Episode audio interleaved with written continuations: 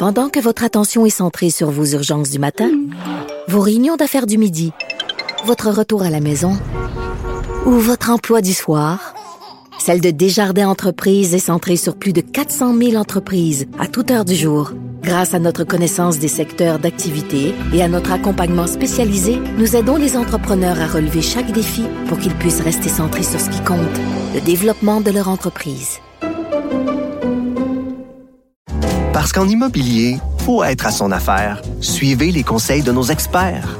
Via Capital, les courtiers immobiliers qu'on aime référer. Bonne écoute. Cube Radio.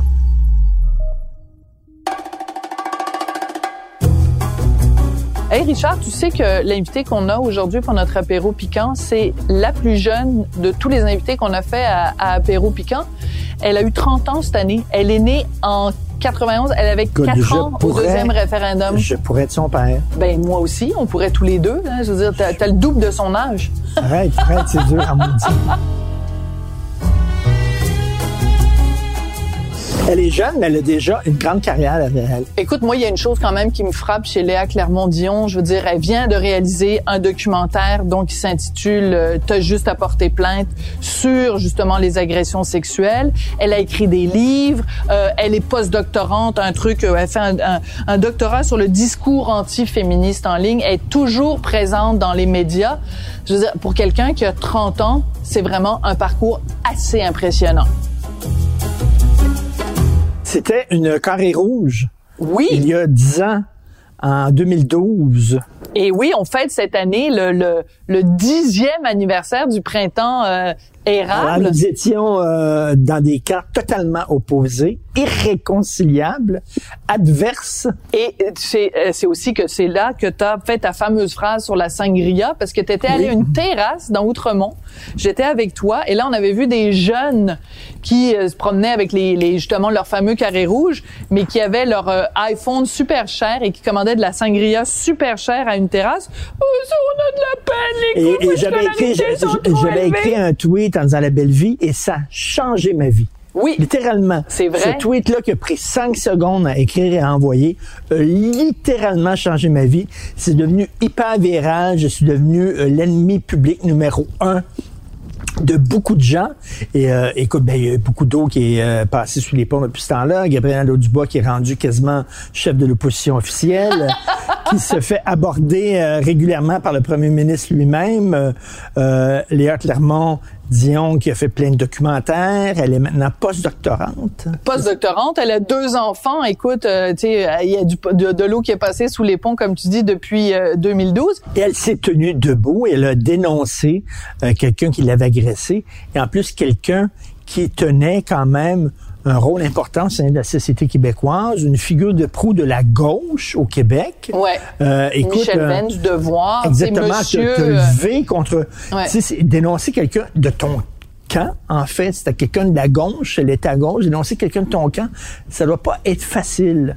On a vu en France Nicolas Hulot, qui était ancien ministre euh, vert de l'écologie, Ouais. euh, il avait agressé des femmes et beaucoup de ces femmes-là avaient rien dit parce que quoi, c'était un écologiste, un gars de gauche, ils Fallait étaient de défendre gauche. la donc, cause. Fallait défendre la cause. Elle a dit non, je vais le dénoncer. Tiens, ça ferait une bonne première question, ça, pour notre apéro quand elle va, on va l'avoir devant nous.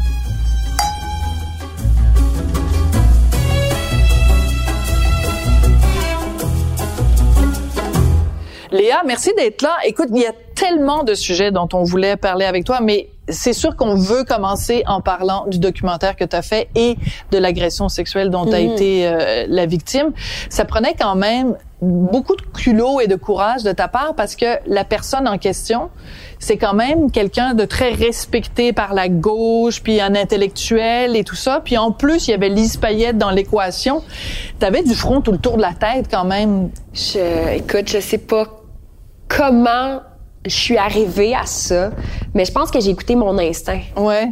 Puis ça, ça m'a guidée tout au long de ma démarche, tant dans le documentaire que dans la dénonciation, qu'en allant sur les réseaux sociaux pour pour dire ma vérité, tu sais, je, je savais pas si c'était la bonne façon, j'étais vraiment pas sûre de ça, là. je doutais énormément.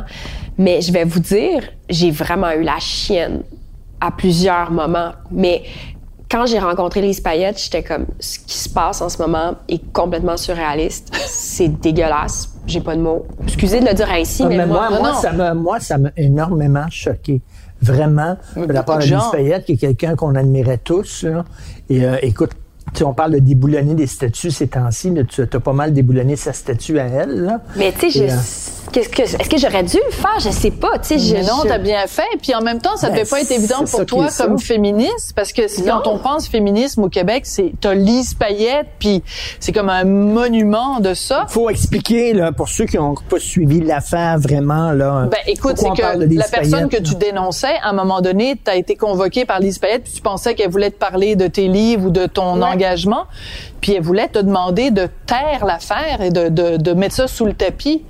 Oui, puis tu sais, de taire l'affaire, puis pas juste ça, de, de me menacer de poursuite en diffamation de la part de cette personne-là, et de me faire du chantage émotif, de me dire que j'ai détruit quelqu'un, euh, de me dire que j'ai pas été violée. Je veux dire, à un moment donné, cette discussion-là a brisé toutes mes illusions. Parce que Lise Payette, là, moi, depuis que j'étais enfant, c'était mon idole. Puis c'était vrai, là. je- tout ce qu'elle faisait, je tripais. J'étais fan. J'ai moi, j'ai besoin d'idole. J'ai besoin de modèles. Là, j'en ai une autre qui s'appelle Jeannette Bertrand. Mais il y en avait deux modèles Ben oui. féministes pour les femmes au Québec. C'est Jeannette Bertrand et Lise Payette. C'est Oui. les deux. Dans mon cas spécifique, c'est qu'il y a deux autorités morales qui défendaient cette affaire-là, dont Lise Payette, que ça, c'est ma... Puis, puis Michel Venn aussi, pour moi, c'est un idole. Pour ma mère, c'est un idole également. Tu sais, on l'écoutait, nous, à Indicatif Présent, à, à Go, on change le monde. Et oui, j'étais ce cliché de la fille avec le drapeau du Québec sur son petit sac, le foulard, Mais et euh, grano un peu. Je veux changer le monde. Tu sais, j'étais cette personne. Oui, c'est correct. J'étais cette personne-là. Puis, tu sais, la petite fille qui arrive là, qui, qui est à l'Institut du Nouveau Monde, qui est plein d'espoir. Moi, aujourd'hui, là, pour avoir des enfants, ça me, ça me scie en deux, ça me brise de penser que quelqu'un qui est dans une situation de pouvoir abuse du jeune. Ça m'écœure. C'est non. Mais tu dis même des gens comme ça que je tenais en haute estime, finalement, euh, qui n'étaient pas des gens corrects, comment tu peux avoir confiance après ça? Est-ce que ça a brisé, ta- que ça t'a rendu méfiante? Ah oui, Parce qu'il faut le rappeler, tu avais 17 ans quand ça a eu lieu, donc tu étais toute pleine justement de ces illu- illu- illusions-là. Ah, je vais oui. finir par le dire. Puis des utopies, je vais le Ouais. dire honnêtement. C'est, Ah oui. j'ai fait beaucoup de déni, mais tu sais, j'étais la bonne élève au secondaire. Là. Vous m'imaginez là, avec le macramé puis le, petit drapeau, mais aussi, tu sais, bonne élève. Mais au cégep, ça a viré au vinaigre. Euh, tu sais, il y y a des impacts des fois à ce genre de, de comportement-là. Tu sais, consommation, euh, sentiment, tu sais, même des fois des épisodes de dissociation. Euh, Ah oui? ouais, ouais, tu sais, ça m'a vraiment beaucoup affecté. Puis j'étais plus moi-même, tu sais, j'étais T'as dérapé un peu, là. oui, j'ai dérapé un peu, tu sais, sans j'étais pas cocaïnomane ou quoi que ce soit, mais Ouais. j'ai énormément, tu sais comme T'as été sur le consommé, mais pas bien, j'étais pas Ouais, bien, puis avec du recul, c'était pas la Léa que je connais aujourd'hui, tu sais qui est Mm. moi-même, j'étais pas épanouie, puis ça m'a suivi après, j'ai tu sais, moi, avant, je voulais faire de la politique, là. À partir de ce moment-là, c'était terminé. Il y aurait... T'es sérieux? Ah, c'est... C'est... ça a mis fin à tes velléités de éventuellement faire de la politique. Ah oui, parce que quand j'étais, tu sais, quand j'étais enfant, je faisais des simulations parlementaires. C'était mon gros fun, là, tu sais, puis j'aimais ça. J'allais au Parlement écolier, même dès 12 ans. Wow. Puis, puis j'en ai fait plusieurs, puis à un moment donné, tu sais, tu vis ça, puis tu te dis, ben, j'ai pas envie de côtoyer ça. Parce que t'associais le fait que quelqu'un, mettons, qui fait de la politique ou qui qui donne l'exemple, puis qui était, était vraiment quelqu'un qui fait la leçon aux autres, Ouais. lui-même dans son dans sa vie de tous les jours a un comportement dégueulasse. Donc, peut-on vraiment faire confiance à ces gens-là? Exact, puis je me sentais pas protégée par l'institution à ce moment-là. Je me suis même sentie jugée. Puis tu sais, l'Institut du Nouveau Monde, c'est une organisation citoyenne qui avait pour but de promouvoir le débat public. Puis là, quand tu as une jeune fille qui veut prendre la parole, mais là on te dit attends, tais-toi là, si le boss te, te taponne. Peu importe la situation, c'est inacceptable. Je veux dire, ça ne marche pas. Et oui, ça a brisé, euh, ça a brisé un peu mes rêves à ce moment-là. Je commençais ma vie d'adulte, puis je le dis haut et fort parce que avec du recul, c'est vraiment ça, tu sais. C'est 17 ans là, tu te construis ton ta construction identitaire est hyper forte. Euh, mais ça m'a pris du temps avant de l'avouer parce que j'ai sou- souvent, tu sais, j'ai mis ça sous le tapis très très très longtemps. Mais quand l'affaire de Lise Payette est arrivée, je suis non là. Ah non, ça, ça, Ça, ça là, dû- ça a dû- hallucinant. Mais quand t'es sorti de Ouais. cette rencontre-là, Ouais. puis tu t'es retrouvé sur la rue, Là, À ce attends, j'ai-tu rêvé? Oui! J'étais comme, j'ai-tu fait une psychose? Là, y a-tu quelque chose qui se passe? Non, mais j'ai appelé des amis tout de suite sur le Ah champ. oui. J'ai appelé ma mère, j'ai appelé mes amis, puis ben, mes amis de confiance, puis je venais de me séparer, donc j'étais très près de mes amis. Puis ma mère elle était comme, j'en viens, t'as pas signé la lettre. Tu, tu l'as signé la lettre. Je suis comme, manche, j'étais figée, j'étais figée. C'est comme si j'ai revécu mon agression. Je, je m'excuse, oui, je l'ai signé, la maudite lettre. Je l'ai signée. Puis Mais C'est dégueulasse parce qu'elle elle a, elle a profité de, de son aura puis de la place qu'elle occupait dans la société pour te faire chanter, toi, euh, petite fille. euh, Puis, hein? tu sais, pourquoi? Pourquoi elle a fait ça? Pour se protéger elle-même, parce qu'elle voulait garder sa job au devoir, Ben oui. pour ce genre de, Ben, de raisons aussi, aussi médiocres que et ça? aussi médiocre que de dire ben, je vais rester dans, au devoir mais aussi ce que j'ai su par la suite. Puis tu sais je peux en parler parce que le bonhomme est mort euh, Jean Lamarre là, le fils de Bernard Lamarre qui était président du CA du devoir. Euh, puis ça c'est Michel Venn qui a dit ça au procès hein, tu sais c'est pas des c'est pas des oui dire là c'est des faits. Euh, Jean Lamarre avait proposé à Michel Venn pour laver sa réputation que lui aille voir les paillettes puis que Lise Payette vienne me parler pour régler tout ça. Et il a dit, au procès, il a dit, parce que mon procureur lui a fait révéler Ouais. tout ça. Il lui a dit, pourquoi? Pourquoi Payette est venue? Et Michel Venn a avoué qu'il avait demandé à Lise Payette de me rencontrer pour trouver des trucs pour laver la réputation. Ça, on ne sait pas pourquoi, on n'a pas plus de Là, détails. t'étais contre un réseau. Incroyable. Là, j'étais contre gang, Jean là. Lamar. Là, Jean Lamar, écoute, c'est quand même euh, haut placé. au- Ben là, il est décédé, mais c'était quand même un haut placé à SNC-Lavalin. Oui, puis c'est une compagnie qui avait tellement Des fait des belles choses, Oui, hein, ça, avec le fils de Kadhafi et tout ça. C'est ça, mais tu sais, j'étais comme, me sentais ticoune, là, ticoune, David contre Goliath,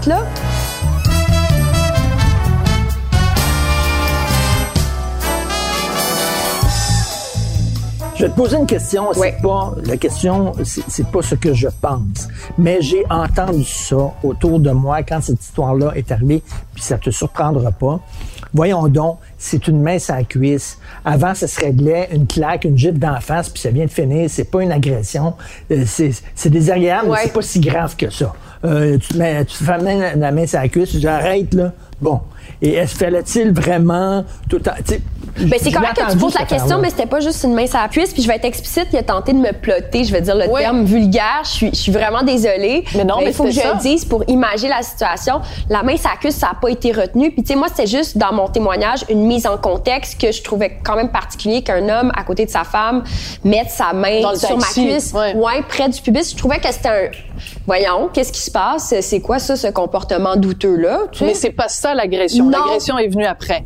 Non, j'ai après ça, le problème avec cette histoire-là, comment ça a sorti dans les médias, c'est comme si ça devenait un tu sais pour moi ça a jamais été comme l'agression. L'agression pour moi c'est mettre la main euh, et, et tenter de, de- bon, je, je vais De pas rentrer- tripoter. Ben, tripoter, oui, sur les parties intimes, blabla. Donc euh, passer le doigt, excuse-moi, c'est quasiment ce qu'il a voulu faire. là. A oui, voulu- oui, exactement. Passer tes- comme, oui, comme Salomé Corbeau, là, je pense qu'elle avait raconté. Oui, exactement. Donc, passer le doigt. Tu sais, il faut dire les choses crûment Ben ouais. parce que sinon, on comprend pas. Puis, justement, les gens pensent que, ben, pas tout le monde, là, mais euh, il y a eu des gens qui pensaient que c'était juste une main sur la cuisse. Puis, tu sais, je veux juste remettre en contexte. Ben oui. C'est pas juste bien fait. ça. tu sais, Voilà. Parce que de toute façon, si ça avait été juste ça, Écoute, là. Tu sais, je serais pas là, là. Là, je m'excuse. C'est, mais c'est, c'est très différent qu'une main sur la cuisse, Ben puis oui. je serais pas là, tu sais, je veux dire, à un moment donné, j'étais à un party de la disque, quelqu'un essaie de me pogner les seins, j'ai pas fait une plainte pour agression sexuelle, j'ai dit t'es un maudit tapon, votant, Voilà. mais tu sais, je serais, c'est pas ça, c'est la façon aussi, c'est, c'est d'arriver comme ça, furtivement, tu sais, c'est, c'est- c'était un traumatisme pour moi.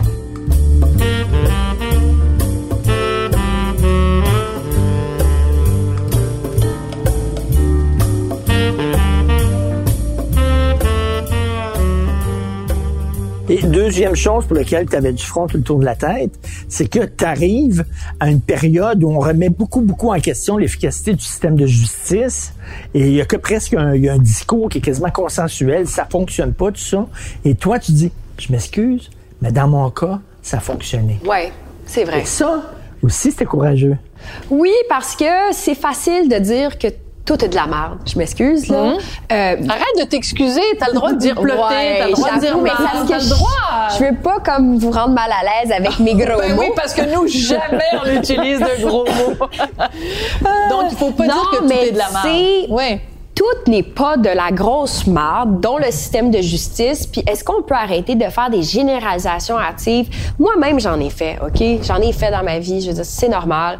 Par rapport au système de justice, j'avais plein d'appréhensions, mais les gens que j'ai rencontrés, c'est des gens qui font un travail extrêmement difficile. Ouais. Puis je trouve qu'ils en ont beaucoup dans leur besace, euh, que ce soit les procureurs, les enquêteurs. C'est vrai qu'il y en a des pas bons. C'est vrai qu'il y en a des pourris même, mais il y en a aussi des extraordinaires, des êtres extraordinaires qui font un travail admirable. Je veux dire, moi, je ferais pas leur job, là. D'accompagner des victimes d'agressions sexuelles, ça doit être extrêmement lourd. C'est pas des psychologues, faut le comprendre. Mais Un procès n'est pas une thérapie. c'est ça. Un procès n'est pas une thérapie. Quoique, moi, dans mon cas, ça m'a fait vraiment du bien, puis Oui. je suis super heureuse. Mais c'est comme un ça. effet secondaire du procès. Le but Ouais. premier du procès, c'est pas ça. Le but, c'est d'avoir que les criminels soient en prison ou Voilà. qu'ils soient imputables, tu sais. Puis moi, je me rappellerai toujours de, puis je vais le nommer, Daniel Raymond, mon enquêteur au dossier. C'est une soie. C'est, c'est- je veux dire, moi, c'est c'est même, tu sais, j'ai de la peine de penser que je le reverrai plus parce que je, il me- je, je lui dois beaucoup, tu sais, de m'avoir cru. Puis il m'a écrit Daniel le jour du verdict, puis il me disait, je suis vraiment désolée, Léa. Tu sais, bon, il y a des problèmes de santé, là, je vais pas rentrer dans les détails. Puis il est pourtant assez jeune, des gros problèmes de santé, puis il pouvait pas être là le jour. même. Sinon, il serait venu. Oui. Wow! Puis, tu sais, ça m'a vraiment attristée parce que finalement, il y a des relations humaines derrière mon procureur. Au début, j'étais comme, c'est qui ce fraîchier-là? Puis finalement, Mais les gens, les gens qui diraient, mettons, euh, oui, toi, tu été chanceuse. Toi, tu as rencontré des bons enquêteurs, des gens qui te croyaient, des gens qui t'ont écouté, Ouais. des gens qui t'ont cru. Euh, tu es la minorité. La majorité des gens ont rencontré euh, des gens qui étaient fermés, qui ne voulaient rien savoir. J'imagine qu'il y a des gens qui te disent ça aussi. Là. Ouais, mais j'ai quand même parlé à comme une trentaine de plaignantes. Ben oui, pour ton documentaire, Ouais. tu montres Oui. quand même plein de gens pour qui aussi ça a réussi. C'est ça. Puis ils sont pas toutes dans le documentaire, mais tu sais, je me suis dit bon, c'est quoi l'échantillon? Ça ressemble à quoi? Puis il y avait bien des bonnes expériences. Il y en avait des tragiques aussi. C'est comme un médecin. Si t'en, si t'en as un qui est comme vraiment pas bon lors de ton accouchement, ça peut être vraiment pénible. Ou Ouais. peu importe l'équipe autour. Ou c'est même un- comme un psychologue. Il y a des, des fois on s'entend pas très bien. Alors je pense que quand tu vis un processus de justice puis que ça se passe mal, ça peut être dévastateur. Puis ça peut vraiment laisser des séquelles. Puis j'enlève rien à celles et ceux à qui ça se passe vraiment pas bien. Mais je veux juste dire que oui, ça se peut. Oui, ça se peut que ça se passe bien. On a quand même un bon système de justice, tu sais. Puis moi, je suis pas prête à remettre en doute nécessairement l'ordre de tout, tout raisonnable. Je, je crois à la présomption d'innocence. Et, et c'est pas... Je veux dire, j'y crois quand même. Et je ne suis pas aussi une juriste férue qui est capable de dire Hey, je vais remettre en question le hors de tout doute raisonnable. Qui suis-je pour faire ça? J'ai pas les capacités pour faire ça. Mais en même temps, ce qui est bien, c'est que tu dis aussi, j'ai été contre- contre-interrogée, j'ai trouvé ça extrêmement difficile, Ouais.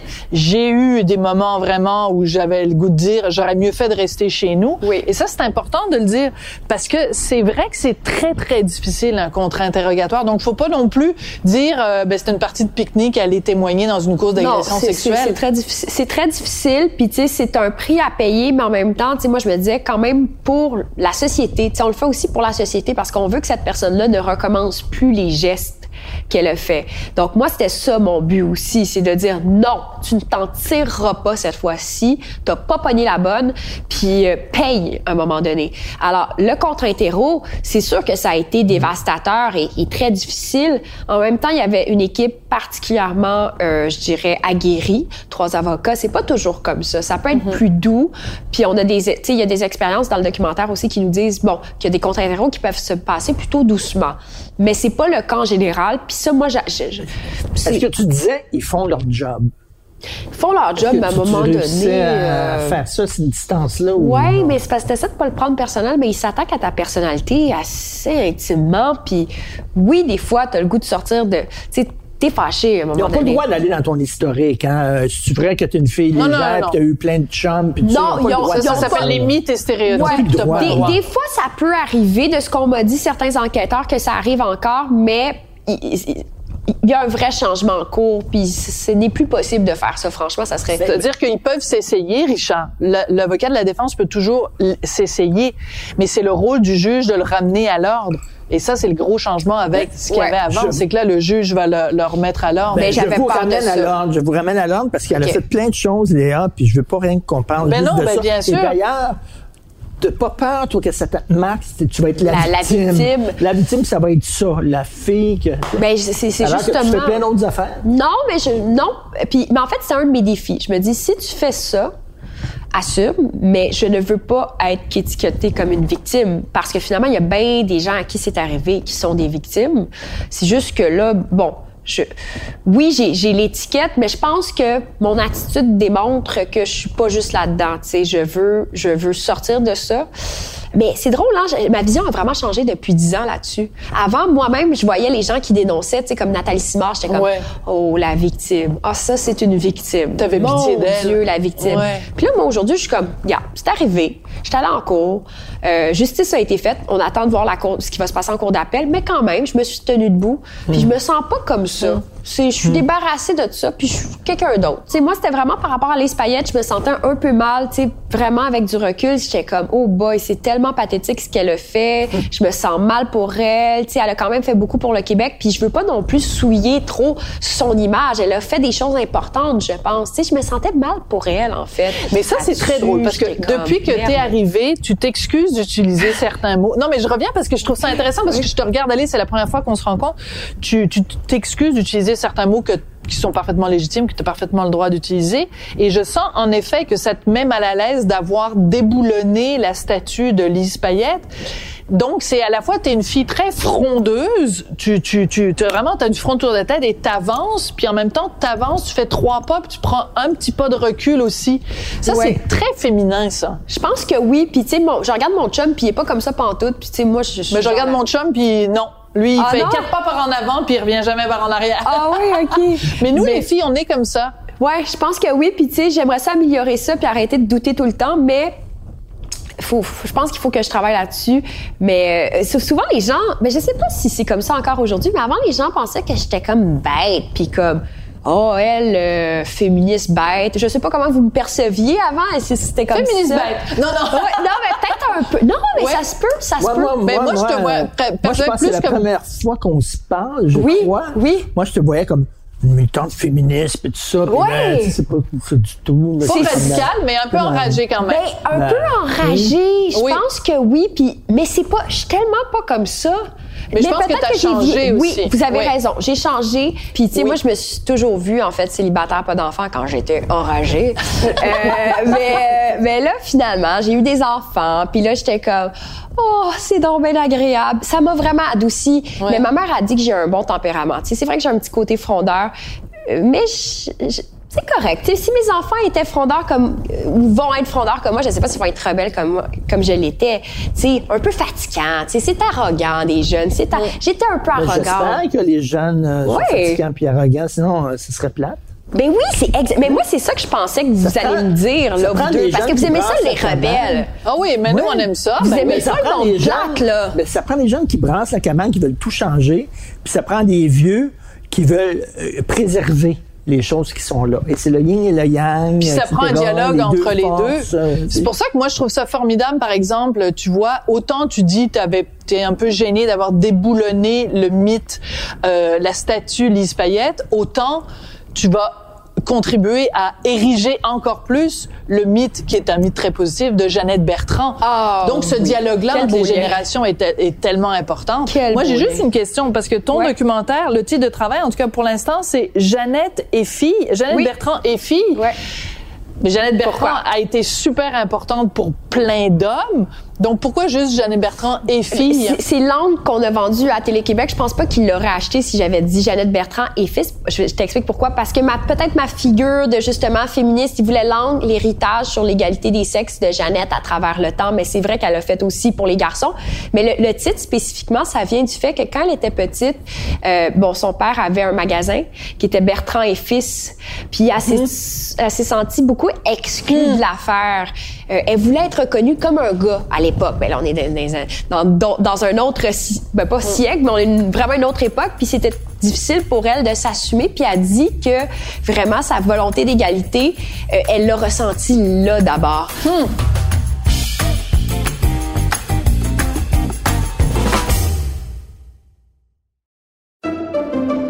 Pendant que votre attention est centrée sur vos urgences du matin, vos réunions d'affaires du midi, votre retour à la maison ou votre emploi du soir? Celle de Desjardins Entreprises est centrée sur plus de 400 000 entreprises à toute heure du jour. Grâce à notre connaissance des secteurs d'activité et à notre accompagnement spécialisé, nous aidons les entrepreneurs à relever chaque défi pour qu'ils puissent rester centrés sur ce qui compte, le développement de leur entreprise. Parce qu'en immobilier, faut être à son affaire. Suivez les conseils de nos experts. Via Capital, les courtiers immobiliers qu'on aime référer. Bonne écoute.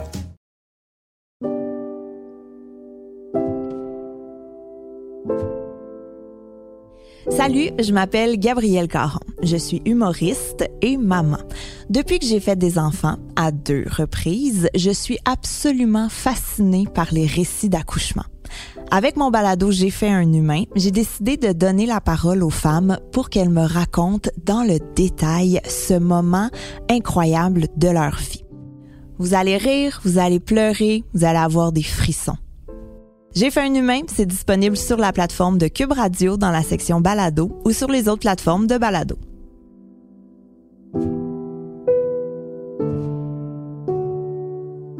En 2022, le balado J'ai fait un humain a été nommé pour un prix Numix ainsi que comme série francophone exceptionnelle au Canadian Podcast Awards.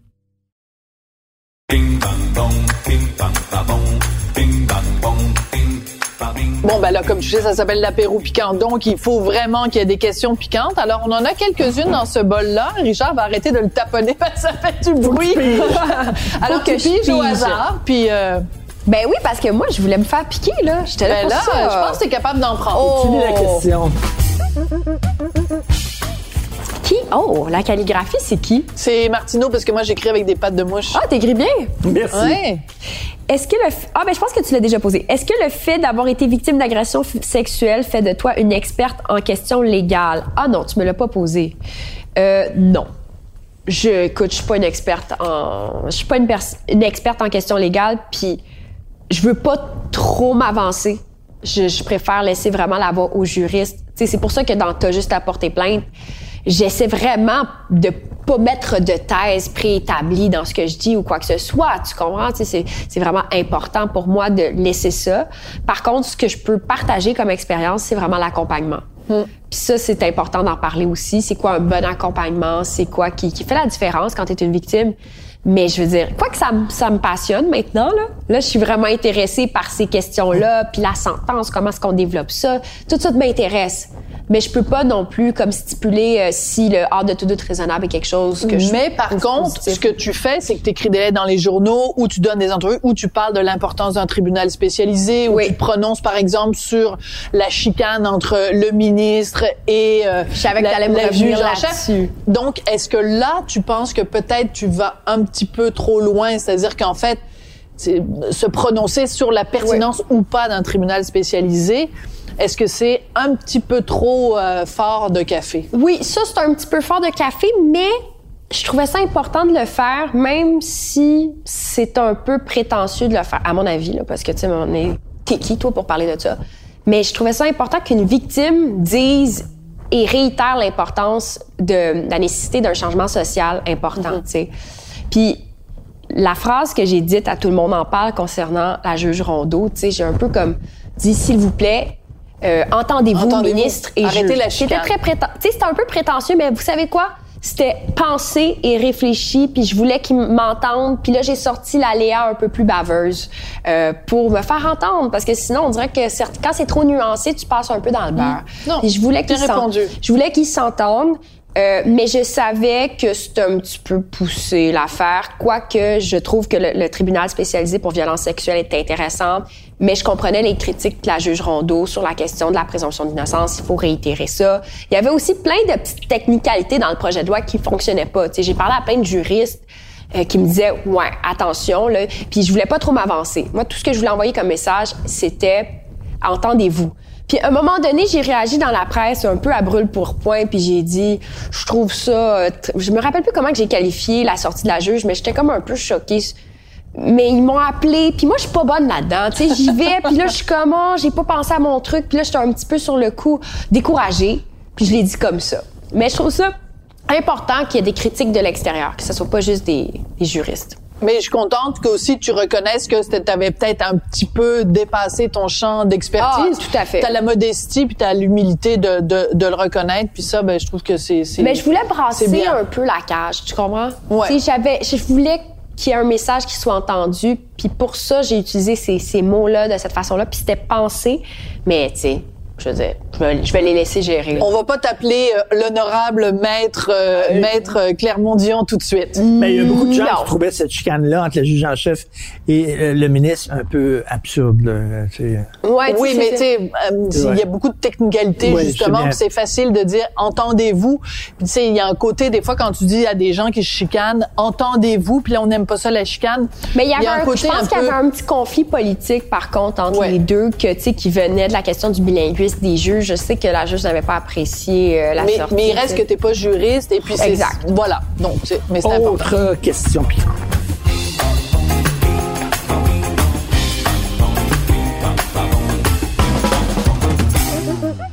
J'aime bien, elle fait, elle fait, le, elle brasse. Je brasse. Elle brasse parce qu'elle tu sais, elle pense qu'il y en a peut-être une qui est meilleure Oui, que l'autre. ou, euh, Oh my God, c'est drôle, j'ai pensé à ça juste en, en te voyant. Nelly Arcan avait peur de vieillir. Est-ce ton cas? Non, j'adore vieillir. Ah oui? J'aime tellement ça vieillir. Je trouve ça le fun. Je trouve ça tellement agréable. Je, j'ai le goût de vieillir. Plus je vieillis, plus je suis heureuse. Vraiment. Et Parce de que j'avais lu- voir Jeannette Bertrand. Avant, la- peut-être un peu. Ah, Ouais. Jeannette, t'es en forme. Je souper Oui, avec. c'est Ouais. notre voisine. Ah, parce que forme, forme. euh, parce que j'avais lu à un moment donné que euh, tu disais qu'il y avait plein de choses de Nelly Arcan que tu admirais ou que tu avais beaucoup de choses en commun avec Nelly Arcan Avant. et moi pour l'avoir côtoyée parce qu'on a animé une émission ensemble avec Nelly ça faisait peur de voir cette espèce de panique qu'elle avait de haine de la de, de fascination pour la jeunesse de haine de la moindre ride de la moindre et moi je pense que c'est une des choses qui a fait qu'elle qu'elle est qu'elle est partie de la façon dont elle est partie.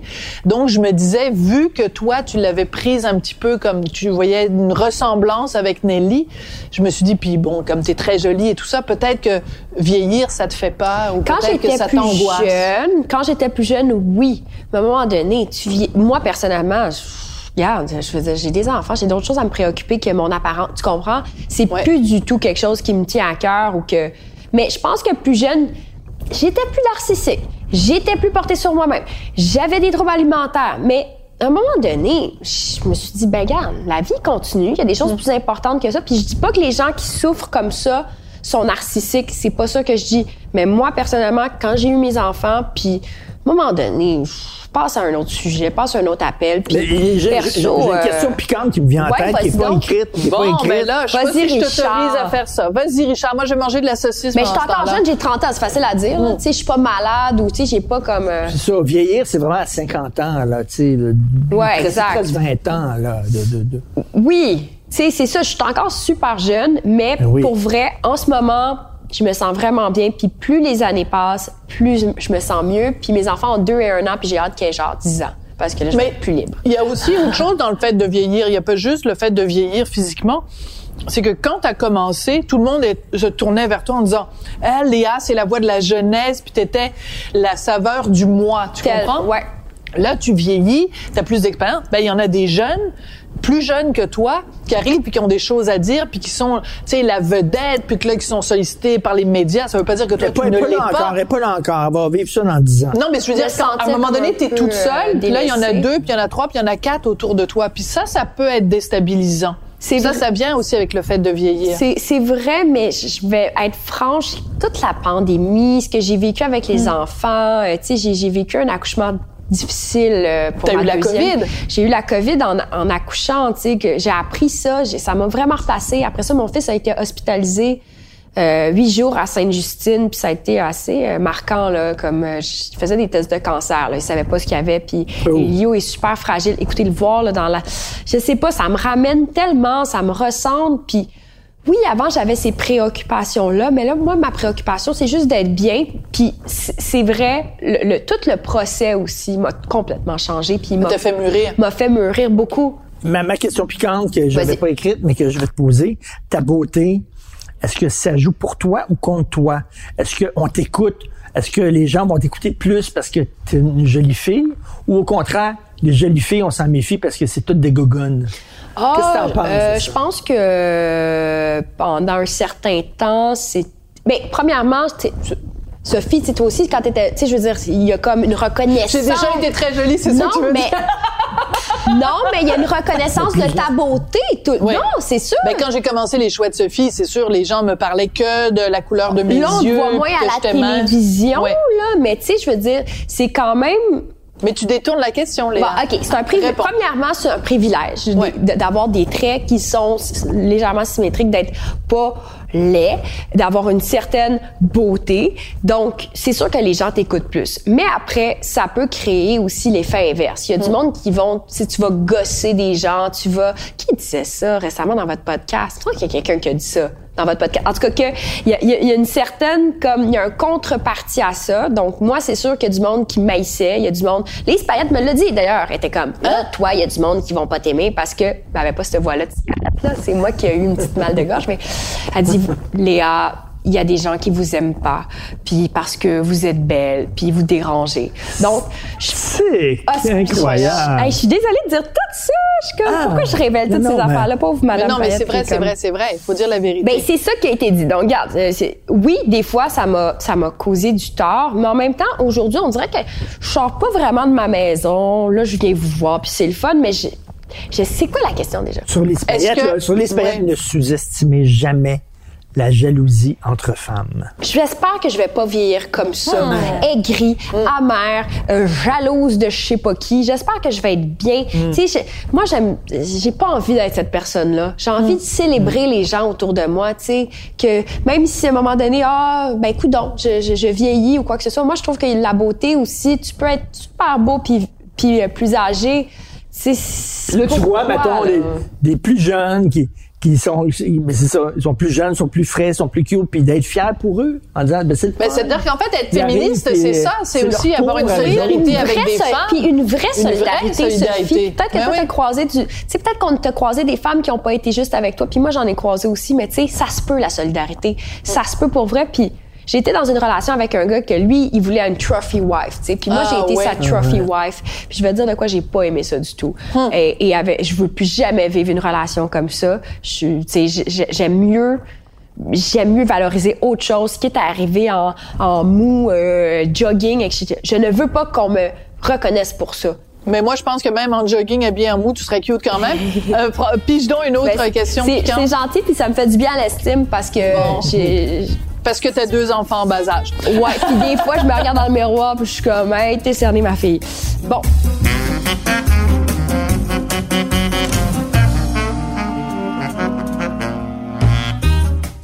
Ah, ben ça va un peu avec ce qu'on ce qu'on Ah. disait. Quand une femme se fait attaquer, est-ce que tu la défends juste si elle est à gauche?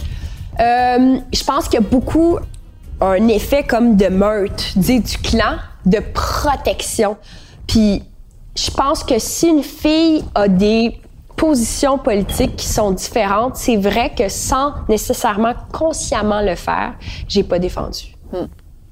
Puis Mais c'est c'est grande ça, c'est- humilité de, de, de dire Ouais, ça. une grande, une grande Vraiment. honnêteté. Parce Puis- que c'est vrai qu'il y a des phénomènes de meute quand ce genre de truc-là se passe. Et euh, Puis c'est c'est pas cool. Tu sais, c'est- non, c'est vraiment pas Puis cool. tu sais, sur- surtout sur la question de la laïcité, là, on s'entend qu'il y a, tu sais, il y a plusieurs perspectives. Puis je pense pas qu'on ait exactement la même perspective, mais tu sais, je trouve que ça crée des distensions. Puis Ben- ça, c'est une autre affaire. Je suis tannée Ben- du clan. Je veux qu'on se parle. Tu comprends? Mais, mais tu sais, sur euh, les femmes qui sont victimes d'insultes sur les médias sociaux. euh, Comme ce que t'as vécu, Tu regardes les documentaires, tu on dirait que c'est rien que les filles de gauche qui font insulter. Mais les filles de droite aussi se font insulter. C'est comme si, ah, mais elle, elle l'avait cherché. Ouais. Elle, elle l'avait cherché. Tandis que les filles de gauche, ça, ça fait pitié qu'ils se font insulter. Mais non, t'es une femme, on est solidaire avec toi, quelles que soient tes opinions politiques.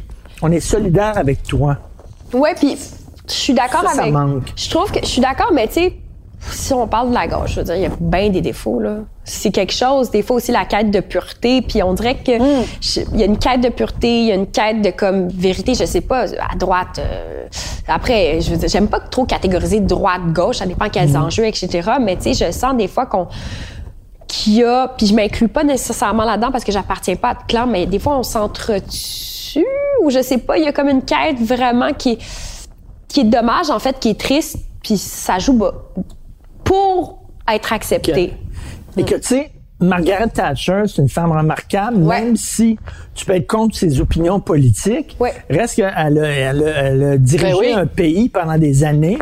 Et je trouve que les La féministes, les féministes devraient dire, ben oui, c'est une femme qui a compté dans le monde. Peut-être qu'on n'est pas d'accord avec ses opinions politiques, mais c'est quand même une femme qui a tenu son pays d'un bras de fer. Elle avait du guts. C'est ça. Puis très souvent, quand les féministes font la liste des femmes qui ont été au pouvoir ou comment ça fait qu'il n'y a pas eu plus de femmes au pouvoir. Puis là, on dit, bon, il y a eu Pauline Marois, mais là, il n'y en a pas eu beaucoup à travers.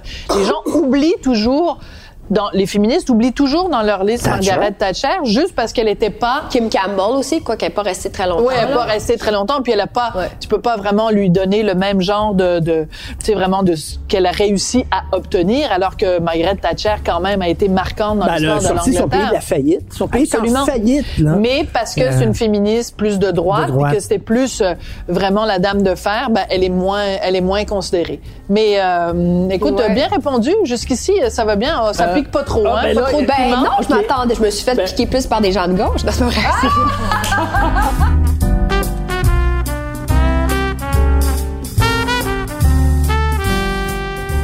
bon, euh, ah ben il en reste plus beaucoup, hein. Ouais. Les femmes sont, attirées, sont souvent attirées par les bad boys. C'est quoi l'affaire? Ça, c'est vrai. Ah, qu'on est attiré par... avec ben ça? oui, comme je le disais, moi, j'ai eu un chum très bad boy, mais vraiment beaucoup. Et pourquoi? Qu'est-ce que vous cherchez là-dedans? Je pense qu'on aime.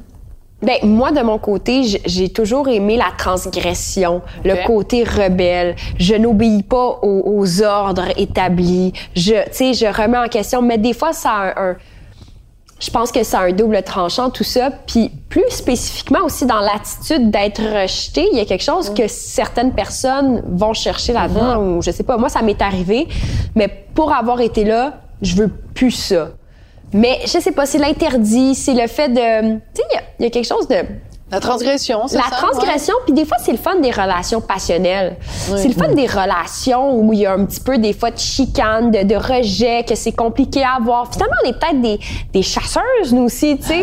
peut-être que nous aussi, on va aller chercher ce qui est interdit. Ah, peut-être. bon. Ouais. Moi, pendant longtemps, je me sentais comme ça. Je me sentais comme cette fille qui veut aller chercher le gars qui, qui la rejette au final. Mais Ah. à un moment donné, j'étais comme, ah, c'est trop compliqué. Ça me tente pas. Tu sais, moi, on connaît tous, tous les gars connaissent des, des gars, ont des chums, qui sont super gentils, super fins, arrivent pas à se trouver des blondes. Et là, t'as des trous de cul finis qui arrêtent pas de passer d'une belle fille à l'autre. Et là, euh, ces gars-là deviennent frustrés, là. Et totalement en disant, ben, je suis super gentil, puis Mais j'arrive c'est pas pas à tout des incels non plus, là. Mais oui, c'est sûr que ça crée, ça crée, ça crée une Ben, une frustration. frustration, là. Où ces gars-là disent, puis là, ils entendent les femmes, ouais, euh, je vais être bien traité, je vais être féministe. Ben, qu'est-ce que tu fais avec un gars qui te traite de la merde? Ben, c'est, moi, j'étais avec un macho, puis j'étais plus capable. Là. Je veux dire, Ouais. c'est fini. là. Il n'y a plus de macho dans ma vie. De vrais machos. Vrai macho qui sort son cash comme j'ai... Ben, le gars... En tout cas, hey, faut pas que je règle mes comptes aujourd'hui, là. Mais, Mais non, mais on dire Michel Houellebecq. Mais non, là. mais j'ai- Michel Houellebecq, il parle de ça, de la misère sexuelle, justement, des gars qui sont des super bons gars et tout ça, mais parce qu'ils ont pas un physique extraordinaire et parce que ils traitent bien les femmes. Où ils sont timides. Où ils sont timides, ben ils se retrouvent tout seuls. Pendant ce temps-là, il y a des, il y a des vraiment des gros cochons, des porcs, qui se retrouvent avec des nanas et qui, qui, qui- ils sont riches, puis après ça, les filles vont dire non, non, non. Ce qui est important, c'est Faut ce que se tu as en méfier dedans. de l'argent. C'est ce que tu as en dedans. Non, non, les femmes aiment le pouvoir. Les femmes aiment le pouvoir. Mais ce qui est important, faut se méfier de l'argent, puis il faut se méfier du pouvoir. De moi, je, je- j'aime mieux être avec un gars qui me respecte, qui est un peu coquille, oui, qui a son petit humour parfait, qui est un peu baveux. Mon chum est de même, baveux, Ouais. mais il prend soin de moi. C'est ça que j'aime. Tu sais, c'est la. on a le même chum. Toi aussi, on a comme des chums pareils. Il est baveux, mais Est-ce que prends toi soin t'es de un moi. Bad boy ou euh, Non, pas Je du suis tout. un rebelle, là. l'air d'un Euh, J'aime doux, là, ça, je te dirais. donner des, des coups de pied dans, dans, dans, dans la poubelle, là, puis tout ça, là, oui. Mais je suis euh, très... euh, Richard, c'est le gars le plus sensible que je connaisse. et- Ben, en fait, Ah, c'est l'être humain le plus sensible que je connaisse. Ben, honnêtement, je vois, je, je- on le voit. On le voit, On hein? le voit tout de suite. Tout de suite ouais, que c'est un je- sensible. Non, non, mais ma réputation de, de, de gars méchant est totalement surfaite. Et c'est celle-là que je veux que tu piges. T'as une réputation de gars méchant? Ben, je sais pas, de, de, de- Oh. il est pas gentil. il- Ben, t'es pas gentil avec les petits lapins, va- mais en général, Euh, t'es ben non, gentil. mais Ben, regarde, tu vois, les petits Bon, lapins, des voilà. fois, ils se transforment, puis Oh. ils sont plus parlables. Alors, voilà celle-là. Tu- ah oui, c'est vrai, ça. Tu as dénoncé la dictature de la beauté. Pourquoi mets-tu autant de belles photos de toi sur Instagram? C'est vrai, Richard, que je pense que tu as écrit une ou deux fois là-dessus. c'est vrai, ça. Euh, ben, écoute, je pense que je suis une femme de ma génération, une bonne millennial qui aime ça avoir des likes, la reconnaissance. C'est que important ça- pour toi? euh, ben, euh, je pense que je mets moins de photos, par contre, euh, depuis quelques temps. Mais avant les enfants, on se l'avouait pas. Tu sais, on se l'avoue pas vraiment. Mais tu vivais un peu dans la dictature de la beauté. Oui, ben je, je pense que oui, je pense que oui, mais moins que d'autres, là, vraiment. tu sais, Ouais. Je sais pas si c'est sur Instagram, Richard, Non, là, là, t'es mais pas une gogonne comme les autres, là. Je suis pas une Mais moi, je vais dire- Non, non, mais non, mais il y en a des gogones sur Instagram. Je suis désolé, là. Ouais. Oui, il y en mais a. il y en a des filles, tout ce qu'ils font, c'est montrer leur sein et that's it, là. Ben, je pense que- Il y en a 13 à la douzaine. là. Mais qu'est-ce que ça donne avoir des likes? Posons la question comme ça. Qu'est-ce que ça, qu'est-ce que ça nourrit avoir des likes? Euh, ben, c'est que mon rapport a tellement changé aux réseaux sociaux, mais je te dirais qu'à une certaine époque, ça me donnait une estime de moi-même que j'avais pas. Puis que je pense que beaucoup de, de jeunes qui sont sur les réseaux sociaux vont chercher ça, mais tu sais, on, on le dit vraiment jamais. tu sais. Hum, Qui le dit? C'est clair que c'est pour l'estime de soi. Tu mets une photo, c'est pour te sentir valorisé quelque part, mais c'est aussi bon pour partager des souvenirs, tu te sens cute, tu te sens après ça il y a peut-être des fois une affirmation de soi qui est comme hey moi je, je m'assume, je tu sais c'est peut-être aussi la construction identitaire qui passe par les réseaux sociaux puis par l'expression de soi. Tu sais moi je sais qu'il y a des, des photos que j'ai mis, j'étais très comme contente de la photo, j'étais fière de moi, j'étais genre oh je suis belle là-dessus, puis peut-être que c'était aussi pour nourrir mon estime de moi-même. Euh, mais je dirais qu'encore une fois, avec les enfants, ça a changé complètement. Je me suis un peu détachée. Mais quand je regarde les plus jeunes générations, tu sais, peut-être aussi c'est une affaire euh, générationnelle. Je le dis ainsi là que euh, je- sont encore plus intenses que nous. Mais une fille, une fille qui dénonce la dictature de la beauté, c'est pas comme un milliardaire qui dit l'argent, c'est pas important. Ouais. T'es- t'es- C'était, bizarre. Tu sais, peut-être que c'était une posture, mais c'est pas parce que tu corresponds aux critères que tu n'en es pas finalement un peu victime. Ben, Le terme victime est Très bien fort. répondu. Oui, mais tu peux te sentir vraiment très meurtri. Puis je veux dire, moi, les troubles alimentaires que j'ai, j'ai vécu enfant, tu sais, c'est- ça m'a amené réel, à là. Quel âge l'hospitalisation. tu parles, 12 là? ans. Ah ouais. 12 ans. 12 ans, anorexique. Anorexique, euh, j'ai été hospitalisée euh, long- ben, un mois quand même à Sainte-Justine. Ah ouais. Puis ma mère m'a sortie parce qu'elle trouvait que ça ça aidait pas, mais c'était mais c'était des problèmes de santé mentale en fait à, dès l'enfance. Puis je pense que c'est vraiment, tu sais, quand tu dis tu t'excuses beaucoup, tu sais, peut-être qu'il y avait une estime de soi brisée comme à l'enfance. Comme, il y a trop de filles, trop de filles qui souffrent d'un manque d'estime d'elles-mêmes. Il y a trop de filles. Oui, puis Richard, lui, ça le touche parce qu'il a deux filles. Tes filles, toi, est-ce qu'elles sont sentent bien? Ben, c'est des filles, tu sais. C'est des filles. Elles ont, je trouve que, oui, elles manquent un peu d'est- d'estime d'elles-mêmes. Et moi, comme père, je me dis tout le temps, là, à chaque fois que je les vois, vous êtes belles, vous êtes brillantes, puis je les arrose de compliments, je les inonde de compliments. C'est mon, mon devoir. Mais je que suis j'ai à sûre qu'elles sentent, Tu sais, bien de ça. Ah ouais, elles se sentent aimées. Oui. Elles se sentent aimées, se sentent appuyées, encouragées, valorisées et tout. euh, Mais je trouve qu'il y a trop de filles, je reviens là-dessus. Des filles, mon Dieu, que j'en ai connu dans ma vie, belles, brillantes et qui ont pas confiance en T'as elles. pas connu tant que ça de belles filles brillantes dans ta Ouais, vie, là, Richard tu te calmes, Martineau, Richard, là, là. on se calme. Là, là. Mais non, je pense pour vrai que c'est quelque chose avec Ouais. euh, les parents, avec euh, l'entourage. Euh, Des fois, ça vient beaucoup de, de relations très intimes que tu sens pas que tu as cette reconnaissance-là des parents. Puis ça fait en sorte que... Ben, tu sais, c'est ça. Tu sais, mon père est super et vraiment très, très aimant. Puis je lui pardonne beaucoup de choses. Mais il y a une drôle de rap, tu sais, un rapport aux femmes, des fois que je... Je sais pas, tu sais, beaucoup d'objectivation, tu sais, les femmes, ça doit être mince, ça doit être sexy, ça doit être ci, ça, ça, tu une vieille école, tu sais, un bonhomme de la construction, puis c'est correct, mais tu sais, ça marque l'esprit, là. Je veux dire, Est-ce que tu te mets beaucoup de pression maintenant que tu es maman pour euh, élever des enfants parfaits, pour euh, euh, régler avec tes enfants toutes sortes de choses qui n'ont pas été réglées avant? Est-ce que tu veux être la Léa maman parfaite? Ah non, ben écoute, euh, je veux dire, juste que je leur donne à manger, euh, je veux dire, du macaroni au fra- du craft dinner, il y en a, là, je veux dire, puis euh, non, non, non, euh, je, je- puis je bois en allaitant, puis en tout cas, euh, Parfait, on aime ça. J'allaite encore, d'ailleurs, j'étais assez tannée d'allaiter. Non, c'est pas vrai. Mais oui, je, suis tannée d'allaiter. Ma fille a 14 mois, ça peut-tu finir, cette affaire-là? là. Mais, euh, donc, je sais que t'es pro-allaitement, mais tu sais, comme là, je veux J'ai ça. j'ai allaité jusqu'à trois ans, mon Ah fils. oui! Ah, ben moi, c'est parce que je fais pas, il fait, elle fait pas ses nuits. Fait que là, Ben, moi non plus. Mais, mais, mais d'ailleurs, tu as fait la une du magazine Urbania en allaitant, Mais en faisant un selfie. allaiter. Mais c'était extraordinaire. C'était provoquant, cette Ah photo-là. ouais. C'était génial. C'est une idée de, euh, de Philippe Lamarre, en fait. Le propriétaire d'Urbania. Ouais, c'est vraiment son idée, puis j'étais comme go. Mais j'adore allaiter, mais je suis fatiguée parce que mon arrête, maudite je sais pas comment faire. Je sais pas comment faire pour allaiter. Je suis vraiment. Mais tu sais, tu disais mère parfaite. Non, non, là, moi c'est comme, hey, écoute donc, pas de patrouille, deux secondes, là, je suis tannée, tu sais, puis euh, pas du tout. Mais j'essaie d'aimer mes enfants le plus. Tu sais, je suis vraiment présente. Puis des fois, par contre, ce qui me gosse avec moi-même, c'est mon sentiment de culpabilité, de comme de pas toujours être là. Mais je suis là, tu sais, c'est ça qui est ridicule. Je suis là, mais quand je vais les porter à la garderie le matin, j'ai toujours un petit pincement au cœur. Je suis comme, oh, je pourrais m'en occuper en- encore plus, puis je pourrais être avec eux encore plus, puis je manque peut-être des beaux moments, mais non, non, il faut qu'ils aillent à la garderie. Tu sais, j'arrive à 5 heures, c'est pas si tard que ça, mais là, je me dis, ah, c'est peut-être tard pour eux. Ça, le sentiment de culpabilité puis d'anxiété, mais je pense que ça nous Ça, suit tout ça, le temps. c'est ça, c'est Ça, c'est fille. typiquement Ça, féminin. c'est Ah oui. Je peux te dire, n'y a pas un gars, il y a pas un ça. gars qui se sent coupable d'aller mener son enfant à la garderie. J'adore les hommes et je les trouve extraordinaires. puis J'adore mon mari. Mais je le sais, moi, la première fois que je suis allée mener mon fils à la garderie, le premier matin, je l'ai donné à une- un gardien. C'était un gardien absolument extraordinaire. J'ai refermé la porte et je m'en souviendrai toute ma vie. Je me suis assise dans les marches et j'ai pleuré. Je pense que j'ai dû pleurer une heure de temps. Je ne comprenais pas pourquoi je faisais ça. Ouais, je comprends ce que tu veux Je ne comprenais pas. Je me disais, t'as pas fait un enfant, t'as pas mis un enfant au monde pour le confier à quelqu'un d'autre? Et j'ai raconté ça à Richard, puis Richard me dit, ben c'est correct, tu vas le mener à, à la galerie parce que t'as besoin de Non, Non, mais travailler. On a un lien d'attachement très- ben oui, différent. ben oui. Aussi, en allaitant, il y a quelque chose. Ben tu sais, oui. Tu allaitais, euh, puis tu sais, c'est J'ai quelque allaité jusqu'à trois ans. Mais c'est. Ouais. Oh Attends, mon attends, Dieu, attends, c'est attends, attends, intéressant. une minute, Ouais. Non, wow. mais c'était pas son Wow, seul là, aliment. Attends une minute, attends.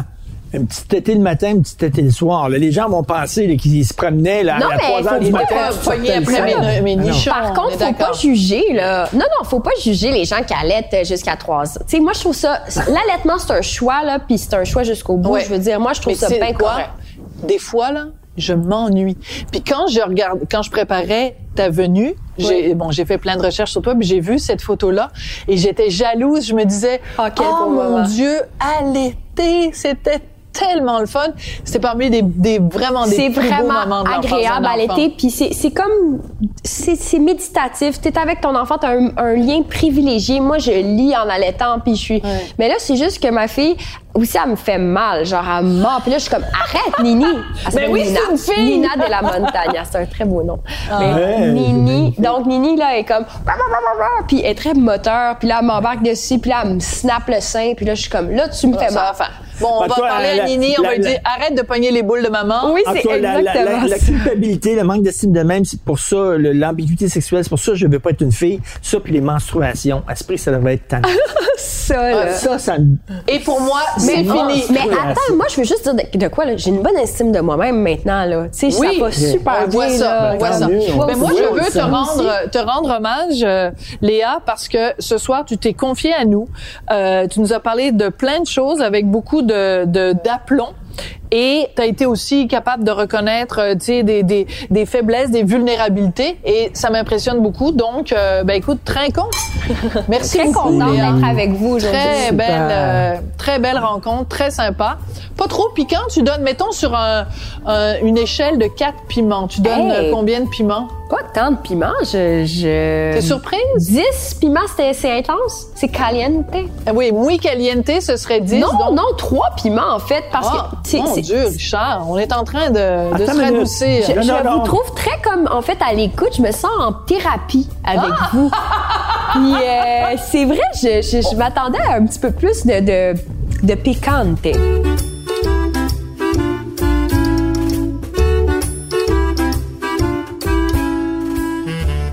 c'est plus facile d'être critique avec des gens de ton camp. D'être plus dur avec les gens de ton camp qu'avec des gens du camp adverse parce que là, tu as l'air à vouloir écraser quelqu'un qui pense pas comme toi, qui a pas les, tu sais, je sais pas, il y a quelque chose de... Ouais, mais de s'arrêter le méchant Richard qui est sur la pauvre Léa Clermont-Dion. Oui, mais ce que je Donc, euh, trouve intéressant, c'est que, tu sais, en 2012, puis ça, on n'en a pas parlé, mais moi, j'aurais aimé ça savoir comment vous, vous l'aviez vécu, ce 2012 Ça a été l'enfer, C'est ça que je voulais savoir, Ça a en été fait. l'enfer. Oh oui. C'était l'horreur, Ça a été euh, vraiment très difficile parce que bon, c'est ça, Richard a fait sa fameuse déclaration sur la sangria, la belle vie et Je tout. me rappelle plus c'était quoi exactement, là. La mais- belle vie. Je- J'avais écrit oh la belle vie parce que c'était les gens qui avaient des carrés rouges qui étaient sur la terrasse d'un restaurant très très dispendieux euh, et où c'est euh, 20 pièces pour un macaroni au fromage et avec leur cellulaire et tout ça. Et euh, moi euh, qui viens d'un milieu pauvre, euh, je travaillais pour payer mes études et tout ça. Je trouvais que ces gens-là qui étaient carrés rouges euh, et se plaignaient la bouche ouverte. Il se plaignait Euh, la bouche pleine. La- la et, bouche euh, pleine, la bouche pleine. Et euh, donc, il avait fait ce, ce fameux tweet-là. Et Richard et moi, on est devenus un petit peu les images de, de des carrés verts et les ennemis à abattre. Il y a eu des, une manifestation devant la maison. C'est épouvantable, On était ça. vraiment pas en sécurité là, pendant Ouais, à un moment tout ce donné, ils ont moment. entouré ma maison, ils ont voulu rentrer dans la maison. Notre fils, qui était Ah! tout, tout jeune, pleurait. Capotait. Les gens, moi, j'avais peur qu'ils lancent des roches euh, dans les fenêtres et tout ça. Bon, j'étais devenu l'ennemi public numéro un. Bon, c'est correct, ça va être la job, il n'y a pas de problème.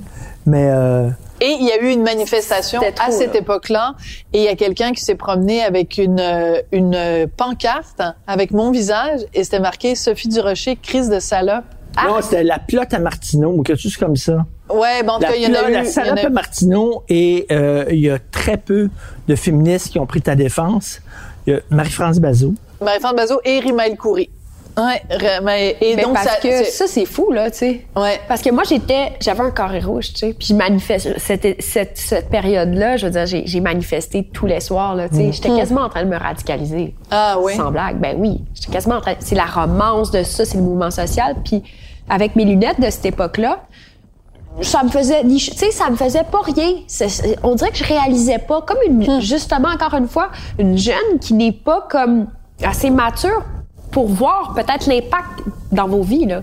Parce qu'on a le droit d'être Mais- pas d'accord, mais il y a des, des, des limites à tout, Mais- mais au- chez nous, au-delà- c'était pas au-delà de correct. ça, moi, je viens d'un milieu pauvre et j'ai eu des bourses pour étudier, pour me rendre jusqu'à l'université. J'ai eu des bourses et je me disais, pourquoi c'est gratuit pour tout le monde, même les riches? Pourquoi les riches ne paieraient pas? Tu sais, euh, qu'on donne des bourses, Ouais. qu'on donne davantage de bourses aux gens euh, brillants qui ont des bonnes notes, qui sont pauvres. Ouais, plus un système méritocratique. Pourquoi ce serait Ouais. gratuit pour tout le monde? Je, trouvais ça totalement absurde. Je ne comprenais pas. Et Pierre Fortin, l'économiste, avait dit, euh, qui est un économiste pour le magazine L'Actualité, qui est très brillant, et que moi, je pense que c'est un économiste de gauche, avait dit, euh, quelqu'un qui a un bac, dans sa, dans sa carrière de travailleur, va gagner un million de dollars de plus que quelqu'un qui n'a pas de bac. Donc, je me disais, ben, pourquoi d'abord c'est un investissement dans ton avenir? Tu, sais, tu vas, en tout cas, bref, il y a toutes sortes de questions. Donc, tu es capable de payer des frais de scolarité vu que en échange, tu, vas faire beaucoup tu- plus tu d'argent vas faire pour le reste beaucoup de ta Mais carrière. étant donné que tu as un bac. Mais bon, Boisvert je- avait écrit là-dessus, puis j'ai relu tout ça avec du recul, disant putain, puis j'étais comme pourquoi tu rejetais du revers de la main tout ça? Puis au-delà de la gratuité, c'est aussi de militer contre la hausse, puis c'est correct, tu sais, le principe. Puis il y avait aussi comme la révolution, mais pas la révolution, mais le, le mouvement social qui éveillait la jeunesse. Je Mais pense qu'il y avait de 68, ça. ouais. Je pense qu'il y avait aussi de ça, mais je me suis dit à posteriori, ah, ça devait pas être cool pour ceux qui voulaient avoir un autre point de vue. Puis tu vois, quand tu dis euh, je recule un peu, ben là-dessus j'ai reculé pour dire ben attention. tu sais. Mais là, on, en même temps, il y a des dérapages. on se retrouve dans euh, dans une société qui est très polarisée, où les gens ont de plus en plus de difficultés à se parler et euh, sans se garocher des roches. Et ça, c'est déplorable. C'est vraiment les, les médias sociaux, je trouve, ont totalement empoisonné Ah, c'est toxique, c'est épouvantable. C'est extrêmement toxique. Euh, toi, tu dois recevoir des affaires épouvantables. Non, parce que je suis pas, je je prends pas la parole régulièrement, tu sais. Euh, vous deux, vous parlez régulièrement. Ouais, Alors c'est clair, ben c'est ça votre job. Puis moi, je la ferais pas ce job-là parce que je me sentirais pas assez euh, en force pour le faire. Je sais pas, je, je sais pas ce que je veux faire dans la vie de toute façon. Ouais. tu sais. Mais vous, vous le faites, puis ça doit pas être évident tout le temps. Pas évident, mais c'est la job. Pas évident tout le temps, mais c'est tu quoi? À la maison, quand je rentre le soir, puis que je suis avec euh, mon, mon, mon petit minou d'amour, euh, dans le fond, je m'en fous. Parce que c'est tu quoi? C'est des inconnus. Les gens qui nous attaquent sur les médias sociaux, ce, ce sont des inconnus. J'ai bien plus, je suis bien plus inquiète quand il y a des gens en position de pouvoir ou des choses comme ça qui, qui tentent de nous bloquer ou qui tentent de, de nous non, mais- nuire, ça c'est grave. Que- que- que- Mais que Joe Blow 24, euh, même pas la face, puis disent euh, Ouais. tu devrais te faire violer dans une ruelle, bon. Que Bisoun 24 m'écrive à 3 heures du matin des bêtises, c'est pas important. Mais si j'étais une fille féministe et que Lise Payette me dirait de fermer ma gueule, Ouais. ça, ça me rentrerait dedans en crise. C'est là-dessus, bravo. Alors, on te lève beaucoup. notre verre. Merci beaucoup d'avoir merci accepté notre invitation, très Léa. agréable.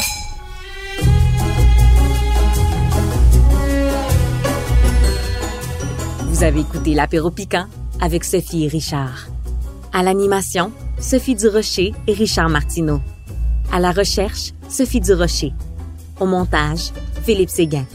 À la prise de son et à la réalisation, Anne-Sophie Carpentier et Bastien Gagnon La France. Une production Cube Radio.